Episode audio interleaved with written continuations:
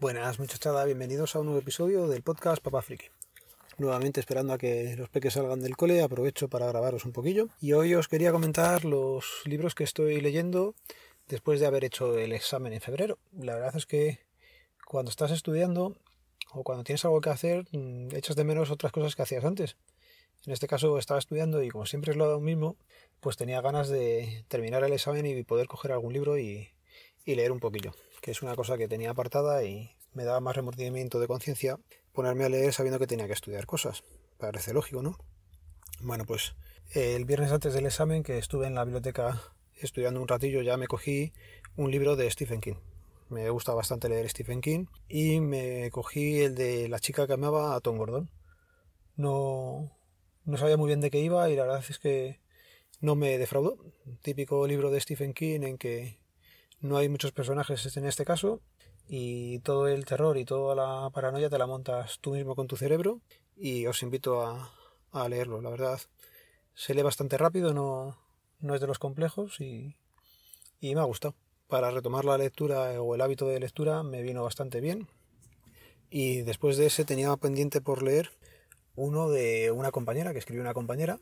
Se titula, a ver que me acuerde yo que siempre estoy igual, macho.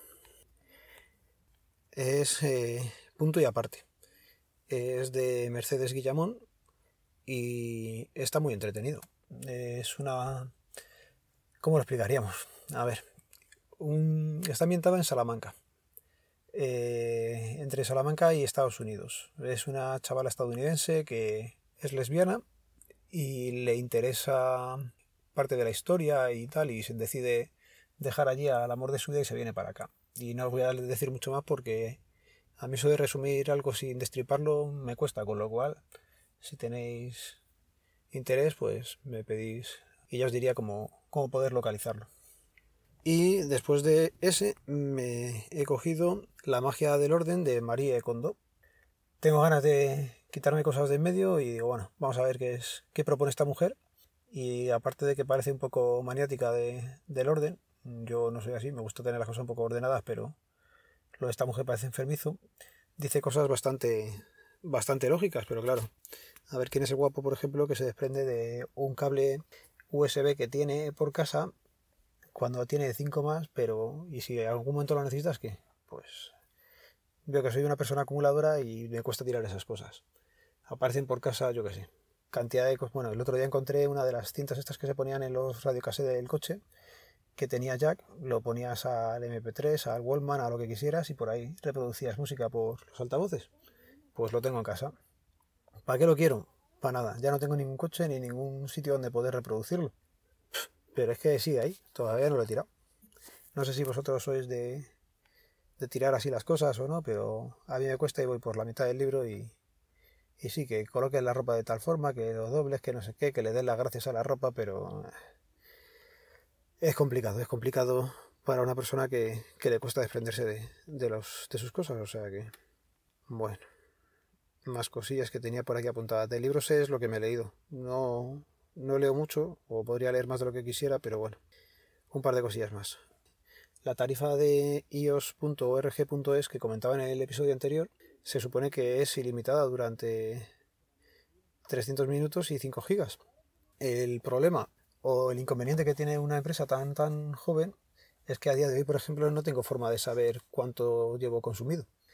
Eh, me puse en contacto con ellos, lo comentamos por Twitter, me parece que fue, y me dijeron que estaban trabajando en una aplicación y es que es eso, que si te vas a su página, la zona del área de clientes todavía no existe, con lo cual a, a mitad de mes o así les mandaré un correo para si me pueden ellos proporcionar cómo voy, que tampoco sé qué pasaría si me paso, si lo cobran, si no, si te bajan velocidad.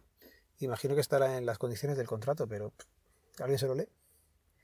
Así que eso por un lado. La cobertura con ellos mmm, me está yendo muy bien. A ver cuando bajemos a, la zona de Valencia en Semana Santa si funciona mejor que la de Logo el año pasado, ya os contaré.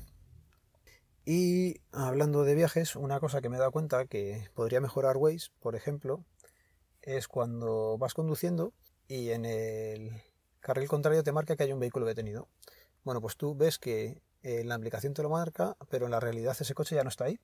No puedes quitar ese aviso, como no está en tu camino, no te deja desmarcarlo o decirle como que, ya no está ahí.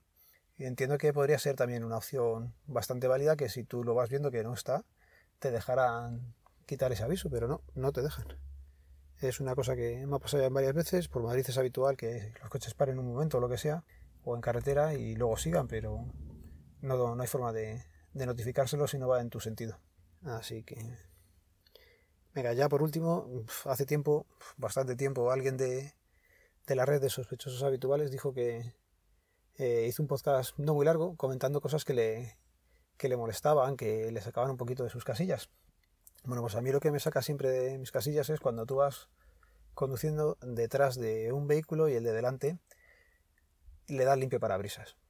Es que el agua no se queda en, en su limpio parabrisas, te acaba manchando a ti el coche, que lo vas a llevar más limpio, menos limpio.